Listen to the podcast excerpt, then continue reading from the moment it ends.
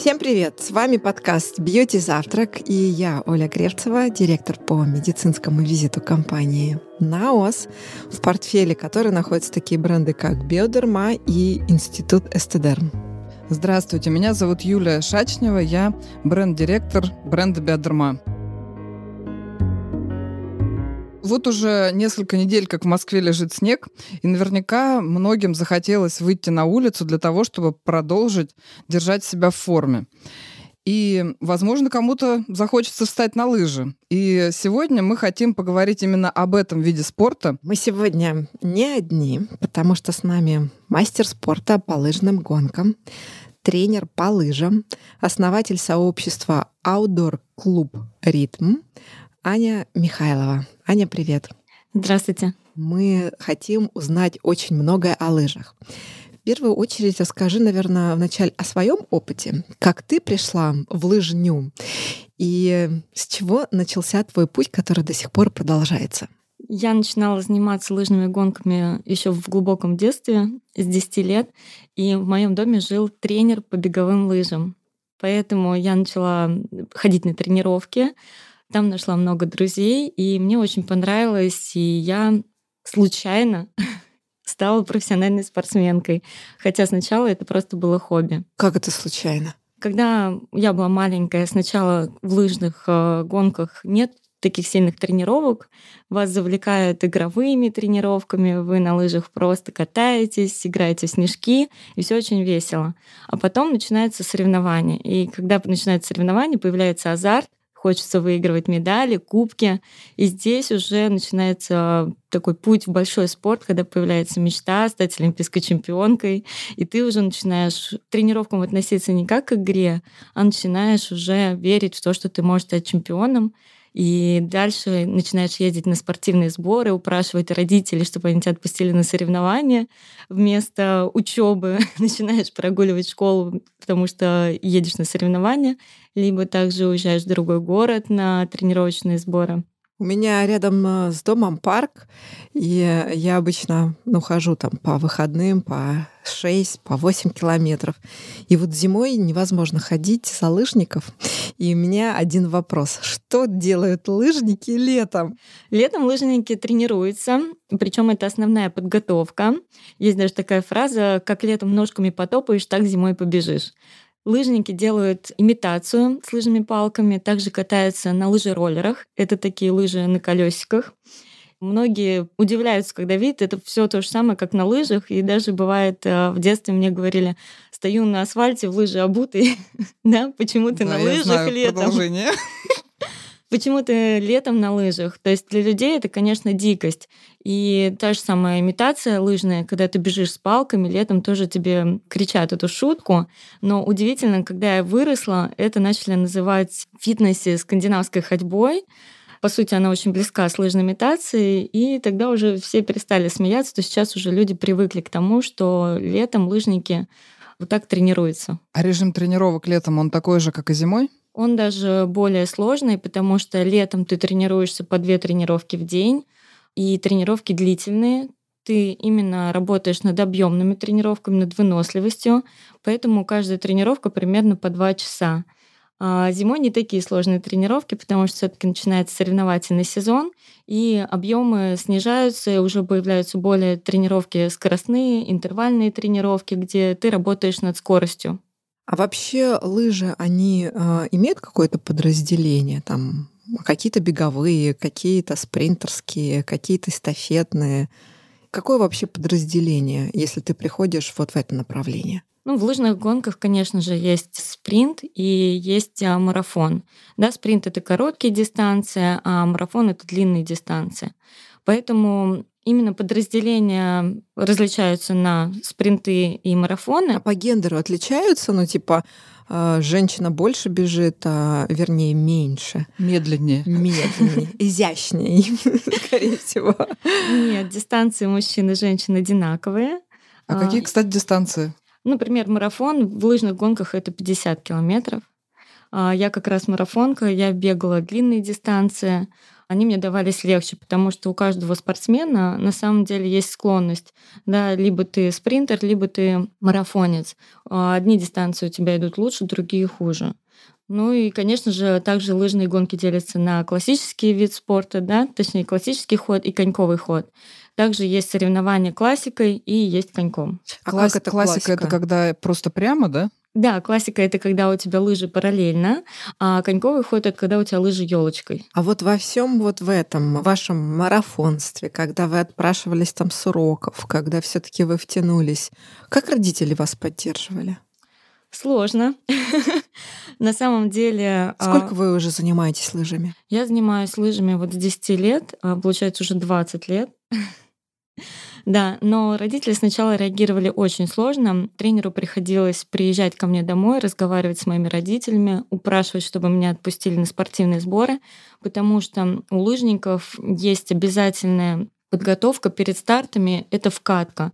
Вкатка — это когда вы уезжаете на тренировочный сбор, так называемый первый снег, где вы как раз-таки начинаете тренироваться на лыжах, когда в Москве или там в каком-то городе, да, если вы в России живете, еще нету снега, но вы уже уезжаете обычно на Урал куда-нибудь, там, допустим, можно также в Сыктывкар уехать, и там обычно уже лежит снег э, в середине октября, вы начинаете там кататься, разгоняться, раскатываться, в общем, готовиться к соревнованиям, чтобы приехать в Москву и сразу начать выступать.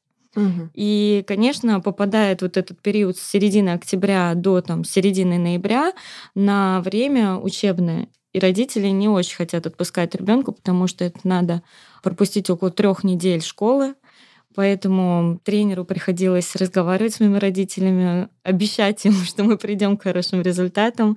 Также отправлялась от спортивной школы письмо в обычную школу, да, что я уезжаю именно на тренировочный сбор, а не прогуливаю. И когда ты приезжаешь, ты, конечно, вот так экстерном сдаешь все эти предметы, которые ты пропустил. А когда момент принятия вот произошел со стороны мамы, папы? Когда выполнила первый разряд, и также еще будучи маленькой, я в лыжных гонках сначала проигрывала, а потом резко начала выигрывать. И, наверное, самое запоминающее такой первый первая победа, это был кросс наций, когда э, я приехала домой с кубком, и потом понеслось лыжня России. Там я заняла пятое место, но на лыжня России это считается очень хорошее место, и поэтому тебя там показывают по телевизору, также тебя приглашают на сцену. И, конечно, родители уже начали верить и начали разрешать тренироваться. Скажи, пожалуйста, а что была за мотивация вот у малышки десятилетней ехать, э, ну это что-то тяжелый вид спорта достаточно, ехать на сборы, именно там еще отпрашиваться через тренера у родителей? Ну, мотивация, наверное, все-таки в том, что тебя начинает затягивать. Как я сказала, появляется мечта, и такая детская мечта, когда ты начинаешь даже на каждом дне рождения задувать свечи, да, и мечтать стать олимпийской чемпионкой. У меня была такая мечта. И также благодаря моему тренеру, мой тренер заслуженный тренер России, и он э, наверное, больше всего мне и привил эту любовь, потому что он для меня стал как э, родитель, как подруга, как друг. В общем, стал для меня абсолютно тем человеком, который заменяет всех. А как его зовут? А, Житков Алексей Владимирович. Привет ему. Да, большой. А вы до сих пор ВКонтакте общаетесь? Да, мы постоянно созваниваемся, и я к нему стараюсь приезжать на дни рождения. Часто не получается, потому что он живет в Серпухове, а я живу в Москве. Это 100 километров от Москвы. Там я и начинала с ним тренироваться. В Серпухове. Да, и езжу к нему в гости. Классно. Не забывайте свои истоки. Спасибо. А вот очень интересно вот узнать о том, когда вы помимо мотивации, вдохновения начали какие-то получать материальные составляющие, которые ну, позволяли вам быть э, свободной, независимой? Ну, в спорте Особенно в детском э, спорте я тренировалась в Дюшор Спартак. Это спортивно-детская юношеская школа Олимпийского резерва. В спорте не платят тебе больших каких-то денег, и даже когда ты выигрываешь соревнования, как правило, это какие-то подарки, шапочка, или же там куртка, перчатки, чайники, иногда выигрывали мягкие игрушки, но денежных призов практически не было. Но благодаря моему тренеру он нас э, с 14 лет оформил как спортсменов-инструкторов, или 16, 16, прошу прощения. И мы получали минимальную зарплату, но для сербов там в районе 6 тысяч рублей в месяц это были огромные деньги для 16-летнего ребенка, на которые ты уже могла себе там что-то купить, какие-то джинсы там или какой-то костюм или еще что-то. Поэтому была, конечно, мотивация, но все-таки не материальная мотивация. Все-таки ты мечтаешь выиграть медаль или кубок, и для тебя это дороже денежного приза. А кто ваш кумир? Ну, такой На самом деле у меня раньше были кумиры. Я очень любила Юлию Чапалову, олимпийская чемпионка по лыжным гонкам. Также Елена Симбаева до сих пор смотрю на Ютубе ее историю. И чем-то даже я, наверное, к своему тренеру также относилась, как она к своему тренеру, да, то есть э, с такой теплотой, любовью, вот как к отцу, и поэтому она мне очень близка как спортсменка. Но я правильно понимаю, что лыжный спорт — это вот ваш основной род деятельности сейчас? Не совсем. Я уже 10 лет работаю тренером в тренажерном зале еще. Просто тренажерный зал надоедает, и я все-таки больше силовой тренинг не применяю, а применяю функциональные тренировки. Это работа с собственным весом тела, с э, малым оборудованием. И поэтому, когда надоедает тренажерный зал, я своих учеников перевожу на активности на улице, на свежем воздухе, такие как беговые лыжи, скандинавская ходьба и многие другие виды спорта. То есть мы с ними стараемся не засиживаться в зале. Поэтому моя деятельность, она разная. Начиная от тренажерного зала, продолжая лыжами, и сейчас также половина моего времени занимает мой клуб «Ритм», потому что есть команда тренеров. Сейчас уже порядка шесть тренеров по лыжам, один тренер по триатлону и два тренера по бегу. Поэтому сейчас я занимаюсь именно тем, что развиваю команду. У меня еще вопрос. Э, вот мы записывали подкаст с победителем московского марафона Искандером Едгаровым. Длина марафона — это 42 километра. И вот я хотела бы узнать, вот по нагрузке 42 километра бежать или 50 ехать на лыжах, вот это сопоставимо вообще или это нельзя вообще сравнивать? Но мне как лыжнице, конечно, легче ехать. Все-таки я всегда говорю, что в беге приходится работать от старта до финиша. В лыжах, конечно, тоже от старта до финиша работаешь, но в лыжных гонках в основном трассы пересеченные, где есть подъемы и спуски. И все-таки немножко на спусках ты отдыхаешь. Поэтому мне легче ехать на лыжах, а не беговые марафоны. Хотя я тоже бегаю, но бегаю как любитель, там не профессионально. А какие виды и группы мышц работают, когда ты бегаешь на лыжах? На беговых лыжах работают все мышцы, ну, 90% точно. То есть, как при беге. Да, но ты, получается, то, что работаешь и руками, и ногами, да, палки нам даны для того, чтобы мы работали руками. Там работают и трицепсы, и плечи, и грудные мышцы. Ты выполняешь э, наклон за счет пресса, да, разгибание за счет мышц спины. И, конечно же, как и в конькобежном спорте, у тебя работают полностью все мышцы ног. Угу. Ну что, мы подошли, наверное, к инвентарю. Расскажите нам а, чуть подробнее. Вот лыжи, они какие? Они из чего сделаны? Если их покупать, то в каком магазине? Должен ли это быть специализированный или можно выбрать на Озоне без примерки? Делитесь своими секретами. Конечно. А, я на самом деле вот новичкам, которые никогда не катались на лыжах, все равно рекомендую брать полупрофессиональный инвентарь. Объясню почему.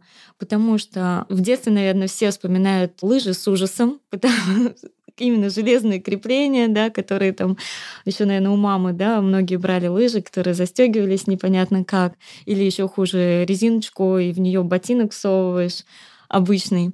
Сейчас а, лыжи стали делать очень удобные, и на самом деле человек, если катается на хорошем инвентаре, он поедет практически сразу, у него начнет получаться. А если инвентарь плохой, дешевый, то он будет, скорее всего, получать мучения и возненавидит лыжи. Так же, как многие с детства ассоциацию проводят, что лыжи — это кошмар и ужас. Поэтому, когда вы берете... Да. Подтверждаю. Да. И поэтому, когда вы берете хороший инвентарь. А как это понять? Вот хороший, вы сказали, полупрофессиональный, это где-то указано. Ну, как разобраться, что это. Маркировка какая-то стоит. Ну, как правило, вот смотрите, до сих пор делают некоторые деревянные лыжи, да, то есть сверху, может быть, они их пластиком делают, но внутри они все равно полудеревянные, тяжелые. Так как сейчас уже инновации пошли далеко вперед, есть карбоновые, да, очень легкие лыжи, которые практически ничего не весят. И, конечно же, тебе с ними будет намного легче управлять, чем с такими лыжами, которые для совсем начинающих. Полупрофессиональные лыжи, они отличаются еще тем, что они либо коньковые, либо классические, да, то есть очень часто в магазинах советуют взять комбинированные, это когда можешь кататься и коньком, и классикой на одних и тех же лыжах. Но я не рекомендую, потому что лучше определиться все таки с каким стилем ты хочешь ездить, по лыжне или же бегать коньковым ходом, и тогда уже в это направление идти. То есть если ты коньковым катаешься, то ты берешь чисто коньковые лыжи. Объясню, почему коньковые лыжи, они короче, и классические лыжи, они длиннее. То есть если лыжи комбинированные, они ни туда, ни сюда. Ты, получается, на них мучаешься. А также лыжи различаются по жесткости. То есть нужно подбирать лыжи не только под свой рост, но еще и под свой вес. Потому что лыжи... Чтобы они выдержали тебя? Это тоже, чтобы их не продавить, да, но и в то же время, чтобы все таки их продавить, то есть имеется в виду со своим весом телом, чтобы вы могли работать на них. Если, например, лыжи неправильно подобраны, либо они длиннее, чем положено для вас, и если, например, у вас вес 60 килограмм, да, вы взяли лыжи под более большой вес, вы просто не сможете ими толкаться, не сможете их продавливать, и также будете на них мучиться из-за того, что не будет подходить длина. Ну, хорошая мотивация быть в Это точно. Чтобы не менять лыжи. Одежда. А как насчет одежды? Я просто смотрю на соревнованиях, они очень такие тонкие одежды одеты. И вот у меня интерес, там что-то в виде термобелья присутствует э, или это чистая синтетика? Конечно, на соревнования одна одежда, на тренировке другая, но термобелье присутствует всегда. И когда вы бежите старт, вы одеваете сначала термобелье, а сверху гоночный костюм, вот про который вы говорите, очень тоненький. Когда ты смотришь, думаешь, господи, ему же, наверное, холодно. Но на самом деле это не так. Спортсмен разогрет, и спортсмен бежит и работает, ему жарко, несмотря на то, что там на улице минус 15. А если вы одеваетесь на тренировку, то вы одеваете термобелье и сверху одеваете флиску и разминочный костюм. Разминочный костюм он а, состоит из куртки и также штанов, зауженных к низу, чтобы не мешать э, передвижению ног. И также, как правило, он спереди ветрозащитный, а сзади немножко другая ткань, чтобы когда вы потели, влага выходила. И обязательно штаны прикрывают поясницу, поэтому даже есть такие лямки на штанах, которые да, Чтобы держат. не спадали штаны. Да, а потому почему? что потому что вы едете со спуска в лыжной стойке. Это когда вы присаживаетесь mm. и наклоняетесь, куртка поднимается, и вашу поясницу можно продуть. Поэтому специально одеваются разминочные штаны, у которых есть лямки. А очки солнцезащитные? Очки солнцезащитные тоже бывают, но они даже, можно сказать, выполняют немножко другую функцию. А, не всегда от солнца спасают, а больше спасают от а, снега. Когда, например, идет мокрый снег, и ты летишь со спуском, очень неудобно, в глаза попадает. Очки защищают, чтобы тоже не надуть, не продуть. А какие у вас есть приспособления?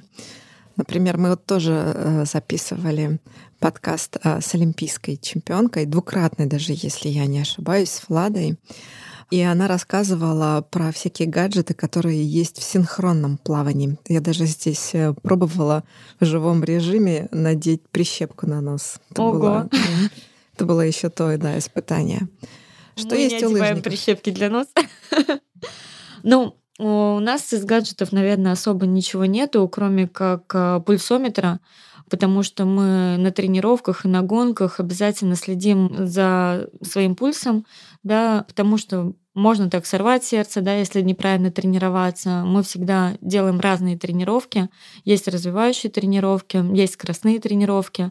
Поэтому, как правило, это в основном часы и грудной пульсометр, который меряет ЧСС. Какие пределы нормы пульса? Стараться, да, держаться в пульсовой зоне. Если ты, например, на тренировке, то лучше держаться первая вторая пульсовая зона, то есть это достаточно средний такой пульс от 130 там, до 160.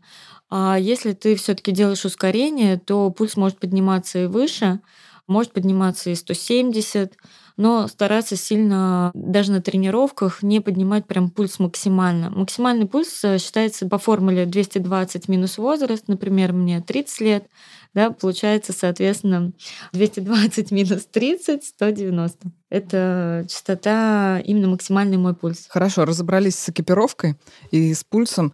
А теперь э, как вот вообще, куда идти, чтобы начать кататься на лыжах? Заниматься можно в парках, а также можно заниматься на профессиональных лыжных трассах.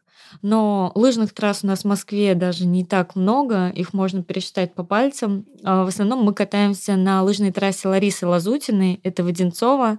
На самом деле не так уж и далеко, есть там платная дорога, можно за 30 минут доехать от Москвы. И для новичков мы больше проводим тренировки в Мещерском парке, потому что там равнина, но все равно тоже трассу готовят, то есть ее укатывают ретрак, буран, проходит, и можно спокойно кататься. В других парках не всегда хорошая трасса, вот как как раз-таки вы говорили, да, вы гуляете, а лыжники катаются. Вам мешают лыжники, а вы мешаете лыжникам, потому что портите лыжню.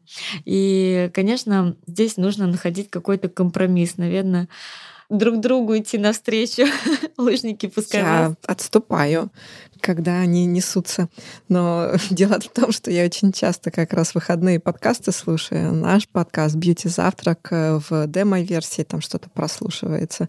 Ты идешь и не слышишь, когда Я тебе не кричат, слышу. кричат «Лыжню!» Нет, я не слышу вообще, они ничего не кричат. И для меня всегда это такое удивление, при том, что я знаю, как только наступает зима, я вдыхаю, выдыхаю, говорю, лыжня пришла. Да, так и есть.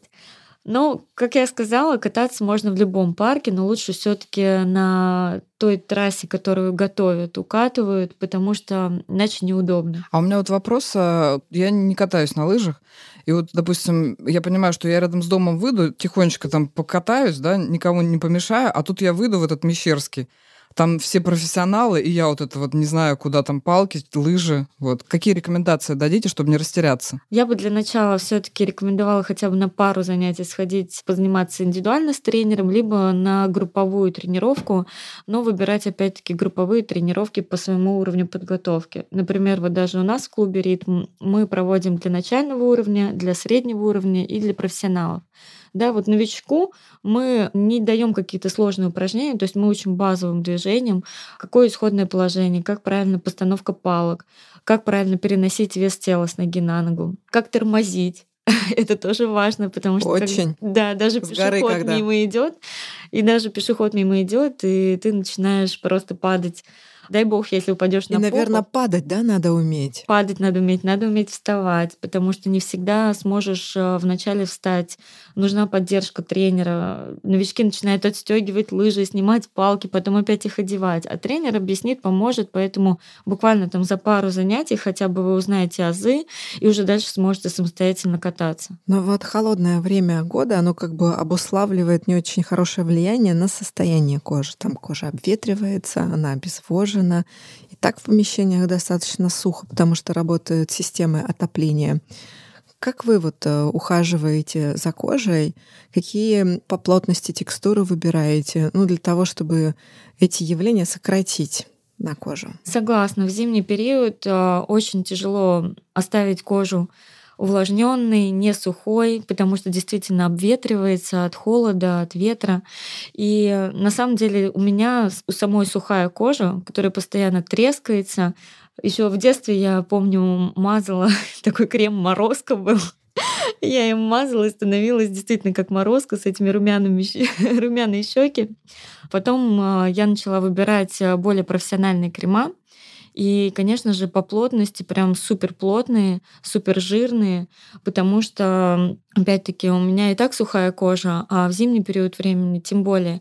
И я часто вижу лыжниц, которые не следят, например, за собой, да, за кожей, и у них, конечно, прям еще это, можно сказать, и старение вызывает, да, потому что все-таки кожа всегда должна быть напитана, и нужно ей помогать. А вы даете рекомендации своим э, ученикам вот по уходу за кожей? Стараюсь, да, потому что учеников тоже, да, и обветриваются и руки, и трескаются губы.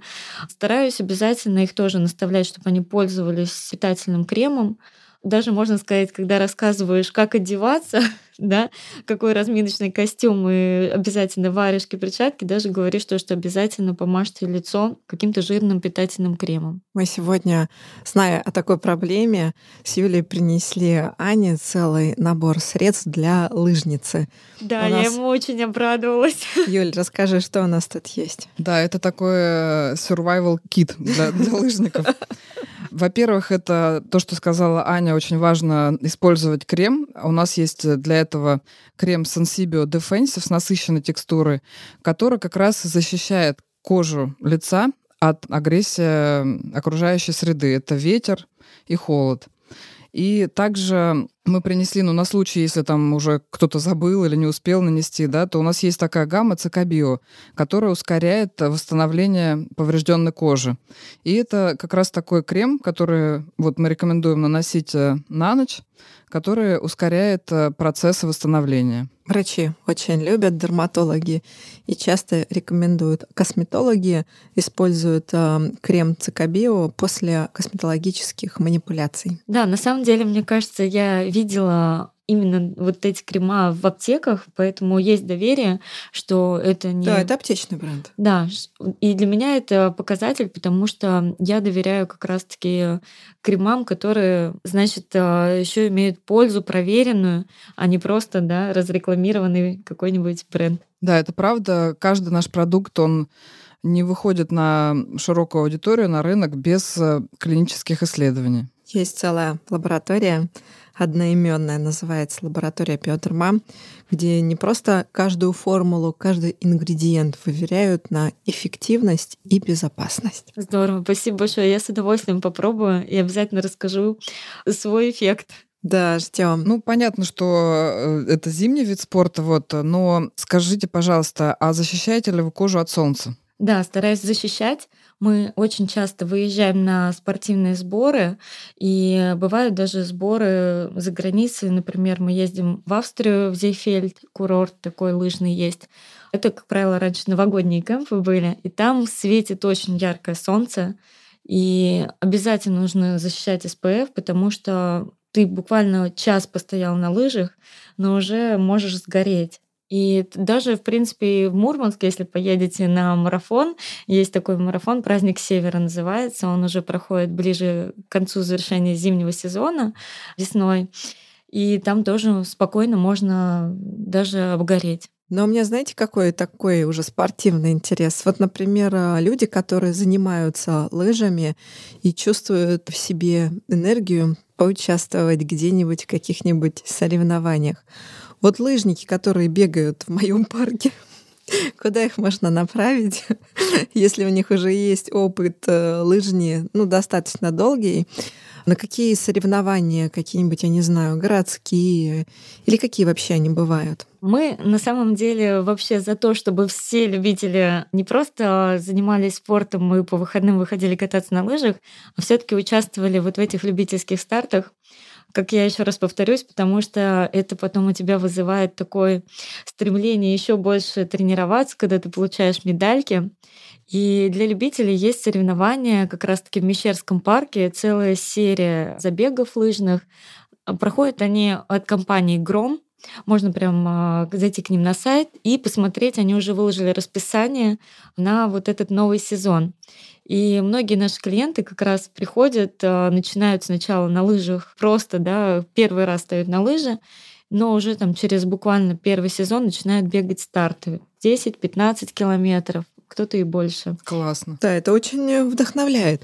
Слушайте, а вот что вы можете сказать тем, кто сейчас, как Юля, как я сказал, как это здорово, там, я не знаю, бежать с единомышленниками в хорошую зимнюю погоду, когда там солнце светит, даже когда идет э, снежок, э, да, это все равно какое-то комьюнити, объединение сердец. Вот э, что вы порекомендуете для тех, кто сейчас просто вдохновлен и думает, а давай-ка я встану на лыжи и приду в клуб «Ритм».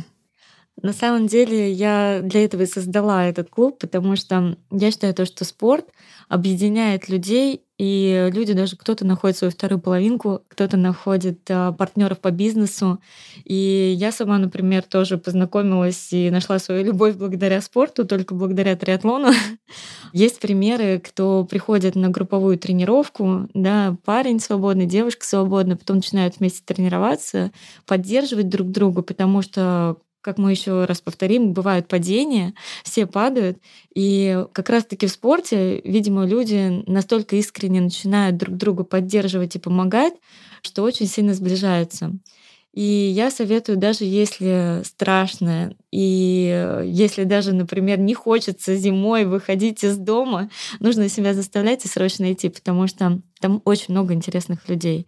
Я благодаря спорту, мне кажется, нашла как раз-таки вот и партнеров, и любовь, и в целом, то есть даже мои ученики, они стали для меня невероятными друзьями, которые меня во всем поддерживают, помогают вообще там, начиная от каких-то таких легких ситуаций, заканчивая сложными, приглашают потом и на дни рождения, и на свадьбы, и со мной вместе детей рожают. В общем, это прекрасно. Поэтому нужно переходить в эти спортивные комьюнити, и это точно намного больше принесет пользы, чем а, клубы, бары и так далее. Видите, ваш спорт привел вас на подкаст «Пьете завтрак». Да, так и есть. Мне кажется, это очень невероятная мотивация, то, что вы перечислили. Спасибо, да. да. А скажите, а, вот сейчас вот такой вот а, ваш вообще суперзвездный момент с точки зрения популяризации этого вида спорта. Что вы можете порекомендовать? Может быть, э, фильм посмотреть? Или есть суперкнига художественная? или, я не знаю, там в музее в Третьяковке картина какая-то есть. Вот что а, такое, то, что пока можно сделать на этапе, когда ты не встал на лыжи? Ну, я бы, наверное, порекомендовала посмотреть фильм «Чемпионы», где рассказывается про наших олимпийских чемпионов, настоящая их история. И также там есть история нашего биатлониста Николая Круглова, где рассказывается, как его отец продал олимпийскую медаль для того, чтобы сын попал э, на Олимпиаду. И когда Николай тоже стал призером, да, он вернул отцу свою медаль. Поэтому вот такие истории меня очень сильно вдохновляют. И причем сейчас Николай Круглов, директор э, лыжной базы Ларисы Лазутиной, лыжной трассы. И вы этого человека встретите на лыжне, да, сможете его увидеть, то, что он настоящий, живой. В общем, вот такие фильмы, которые на реальных событиях, они очень сильно вдохновляют. Вообще этот пример прям, не знаю, до мурашек. Ань, ну спасибо вам большое и за такие дерматологические советы, которые, я уверена, прокомментируют наши дерматологи и согласятся с вами, потому что СПФ нужен круглый год. И вы сегодня, я уверена, зажгли сердца очень многих. И зима на шаг стала для всех, для нас теплей с этим видом спорта. Спасибо. И вам спасибо большое. Спасибо. Здравствуйте, дорогие слушатели. Это традиционная в нашем подкасте рубрика, которая называется «Вопрос к врачу». Меня зовут Игорь Патрин, я врач-дерматолог-косметолог и по совместительству эксперт на ОС. Стоит, наверное, начать с того, что наша кожа в норме поддерживает оптимальный уровень влажности за счет воды, которая растворена в окружающем воздухе. Это происходит за счет специальных молекул, которые находятся на ее поверхности. Эти молекулы – это много разных типов молекул, которые, в общем, называются натуральным увлажняющим фактором. Мы в таком быту называем эти молекулы ловцами влаги. Холодный зимний воздух сам по себе сухой – и увлажнить кожу, соответственно, он не может. Более того, натуральный увлажняющий фактор, то есть те самые молекулы, которые отвечают за его увлажнение, по законам физики в условиях сухого воздуха начинает передавать влагу из кожи в окружающую среду. Ветер, который всегда сопутствует быстрой езде на лыжах, только ускоряет этот процесс. И это вот уже первая причина, по которой кожа на морозе становится сухой. Возникает логичный вопрос. Что происходит с нашим дыханием? Ведь воздух, который мы выдыхаем, содержит довольно большое количество воды, которое вроде как должно решить эту проблему. Но нет, по факту происходит все наоборот. Вода из выдыхаемого пара конденсируется на поверхности кожи, создавая условия гиперувлажненности. И вот капля воды впитывается теми самыми молекулами натурального увлажняющего фактора, и как бы вот эта вода начинает э, скапливаться между роговых чешуек. Вода из выдыхаемого пара конденсируется на поверхности кожи, конкретно между роговыми чешуйками, потому что там находятся вот эти вот молекулы, ловцы влаги. И когда воды становится там слишком много, то роговые чешуйки начинают как бы друг от друга отдаляться за счет этой воды. И таким образом происходит разрушение вот этих самых межклеточных связей. И уже этого, в принципе, достаточно для повреждения кожного барьера и, как следствие, возникновения сухости. Такое явление на самом деле может произойти не только зимой, но и летом, в ситуациях, когда вот кожа находится в состоянии гиперувлажнения. Многие из нас с этим столкнулись во время постоянного ношения маски. То есть от маски кожа тоже начинает становиться более сухой и шелушиться. Но зимой, кроме гиперувлажнения, на кожу действует еще и холод. Холодный ветер может привести к тому, что вот эти микрокапельки воды могут на мгновение замерзнуть и кристаллизоваться. И вот в момент кристаллизации происходит еще большее разрушение вот этих самых межклеточных связей в роговом слое. А роговой слой кожи – это как раз тот слой, который отвечает за защиту нашей кожи. В итоге естественный барьер кожи разрушается, она становится более грубой, сухой. Да, собственно, что я вам рассказываю? Вы и так прекрасно знаете, как выглядит обветренная кожа. Примерно те же процессы происходят и на нежной коже губ, только влажность там больше, а кожа тоньше, и поэтому губы чаще страдают, чем, например, кожа лица. Давайте разберемся, как избежать неприятностей и получить только удовольствие от катания на лыжах. Во-первых, классическое правило. Нужно нанести крем и сделать это за 20-30 минут до выхода на улицу. Это время необходимо для того, чтобы крем интегрировался в роговой слой, а свободная вода впиталась. Потому что в противном случае вот этот эффект кристаллизации получится уже с водой от крема. Консистенция средства, которое вы выберете, должна быть питательная. Липиды такого средства создадут такую полупроницаемую пленочку на поверхности кожи, которая с одной стороны запечатает влагу на коже, которая там есть, а с другой стороны не позволит холодному сухому воздуху контактировать с ней. Как уже упомянули до меня ведущие нашего подкаста, хорошо для этих целей подойдет крем Defensive Rich из гаммы Sensibio. Крем специально разработан для восстановления барьера кожи. Он мгновенно снимает признаки раздражения и успокаивает ее, делает кожу гладкой и увлажненной. Что касается кожи губ, я рекомендую использовать стик из гаммы Атодерм. Только не забывайте, что при долгой прогулке стик стоит повторно носить, особенно если вы поели или попили. А, нужно, чтобы защитный слой стика на коже сохранялся во время всей прогулки.